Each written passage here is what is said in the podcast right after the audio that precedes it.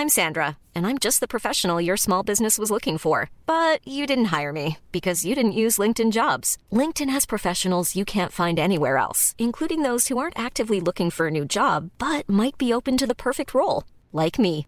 In a given month, over 70% of LinkedIn users don't visit other leading job sites. So if you're not looking on LinkedIn, you'll miss out on great candidates like Sandra. Start hiring professionals like a professional. Post your free job on linkedin.com/people today.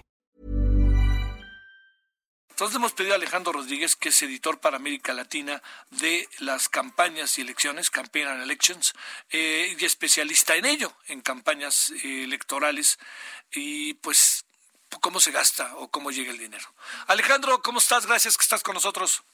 Javier, qué gustazo, un placer saludarte, por supuesto, a ti y a todo tu auditorio. El agradecido, los agradecidos estamos acá. Oye, a ver, déjame plantearte, eh, en este caso que se habla de César Duarte, entendiendo que pues hay que esperar, si hay que ver cómo son las cosas y cómo se van dando, pero ¿es muy difícil o muy fácil meterle el dinero a las campañas sin que nadie se dé cuenta? ¿Cómo funciona ese dinero en efectivo? ¿Cómo puede funcionar un gobernador que utiliza? ¿Cuál es la experiencia que tienes en ese sentido en México, Alejandro? Mira, lo primero que habría que contar, Javier, contarle a tu auditorio, es que el electoral es una industria. Una industria que genera y mueve millones y millones de pesos. En Campaigns and Elections tenemos contacto con la mayor parte de los consultores políticos de habla hispana, ya sea América, ya sea España, y todos siempre nos han comentado que México es o puede llamarse las grandes ligas electorales.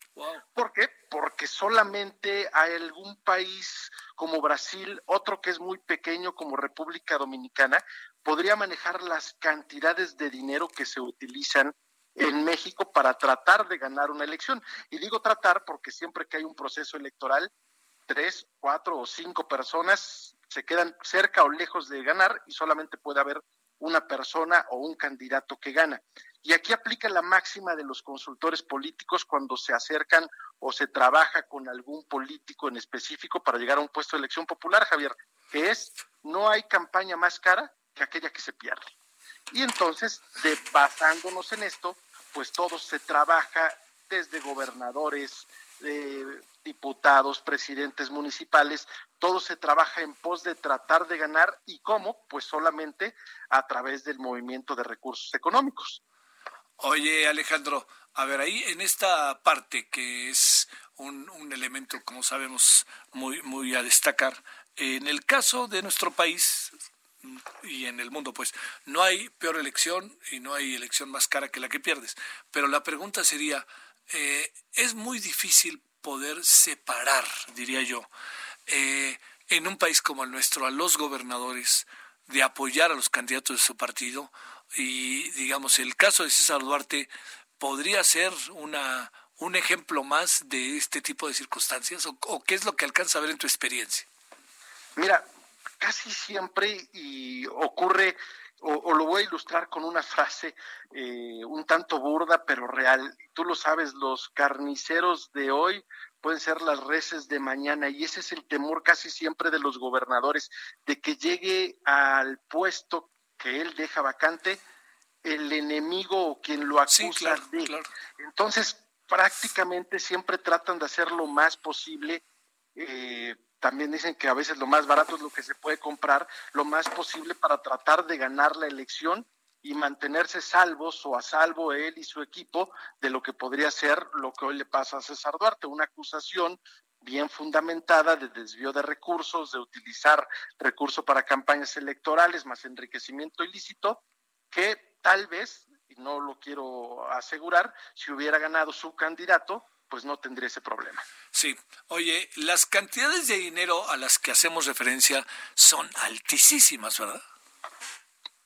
Eh, estamos hablando de que una campaña electoral con un consultor, un estratega, Javier, de los reconocidos, de la gente que te va a ayudar a mover todo en el día electoral, en América Latina no cuesta menos de un millón de dólares. Wow. lo que te, y no, no estamos hablando de spots, no estamos hablando de producción, que es lo que se puede ver eh, como un spot televisivo, un spot de radio, un billboard, eso es aparte. Estamos hablando solamente de estrategia con los grandes estrategas y te estoy hablando de, de una porción pues a lo mejor que pudiera ser un tanto recatada en lo que refiere al costo o al cobro de un, de un estratega electoral. Hay, hay mecanismos, Alejandro, que frenen o que limiten. Digamos, entiendo que está la ley, ¿no? Y el línea hace todo lo que puede, pero, pero ¿es la ley de la selva o no? Pues básicamente no hay una ley que regule esto. Vamos a llamarlo que es un tanto como el fútbol. Sí. Eh, tú puedes contratar a alguien que te cobra 100 mil pesos, como puedes contratar a alguien que te cobra el millón de dólares, depende de ti, depende de él, de qué tan bien te sientas eh, con lo que está trabajando. Y vaya, pero eso a final de cuentas es, vamos a decir, es solamente un punto que tienes que cubrir cuando llegas a una campaña electoral. Y de ahí te vas más allá, porque vaya, pasamos hasta por las playeras, los regalos, eh, las movilizaciones. Lo más caro siempre en una campaña electoral es la movilización de tierra y sobre todo la del día D, que es el momento en que tienen que ir a votar los que se comprometieron o te dijeron que iban a ir a, hacer, a hacerlo en las urnas por ti. Claro, y que a la mera hora no tienes garantía de que vayan a ir, ¿no?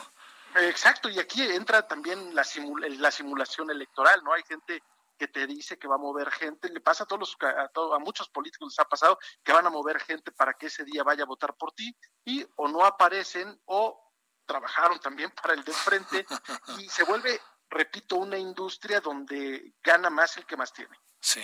Oye, a ver, una, una cuestión.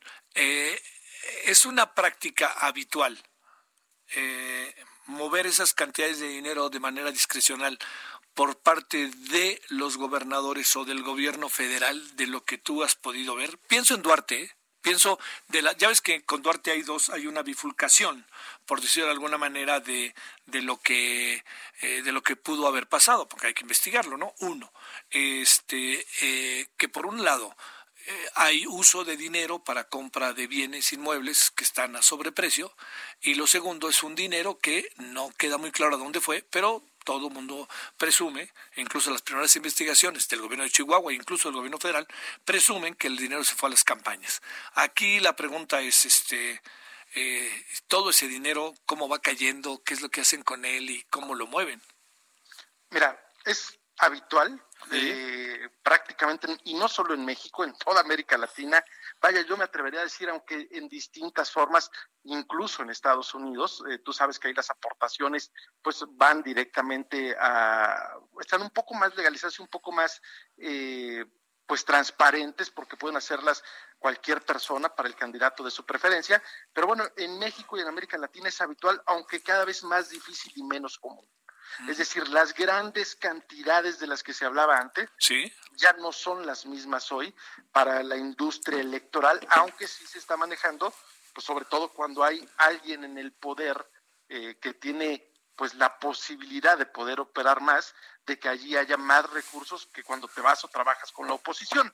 Eh, casi siempre hablamos de mucho dinero en efectivo, las campañas electorales se corre mucho dinero en efectivo, porque a final de cuentas también los eh, las cadenas o los candados que han puesto los institutos electorales pues prohíben también poder facturar absolutamente todo porque te entra como gasto de campaña.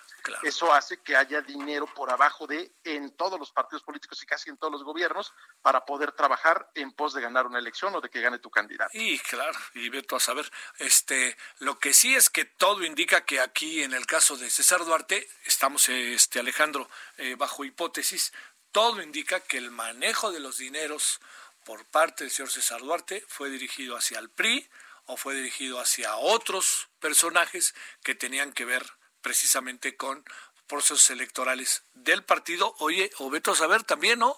A veces le pagas a los de partidos de oposición porque... No, hombre, eh, eh, aquí, aquí ves cada cosa donde se le paga al de oposición o el de oposición también es tuyo, ¿no? A final de cuentas, si veo que mi partido, mi marca ya no es la de antes, pues trato de meter a mi candidato, a uno de mis candidatos al partido opositor, que ese tiene más jaleo, puede, puede ganar la elección y trato de, de salvarlo.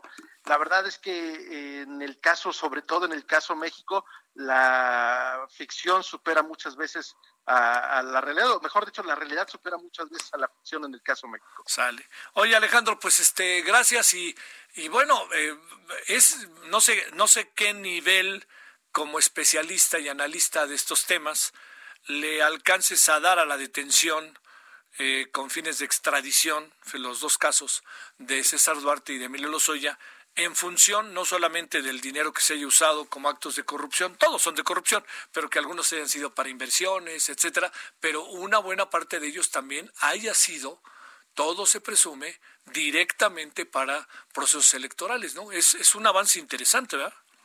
Es muy probable y, durante mucho tiempo, sin que me conste, por supuesto, o que tenga pruebas para ello, se hablaba de que los gobernadores del PRI en las épocas cuando ya el PRI ya no era aquel partidazo de antes, pues el que tenía un gobernador priista trataba de ayudar a los estados vecinos donde iba a haber elección con recursos para poder recuperar la plaza, como quien dice. Bueno, este, no se ve por dónde vaya el PRI a recuperar nada, ¿no? ¿O tú qué piensas? El PRI tiene una elección muy difícil.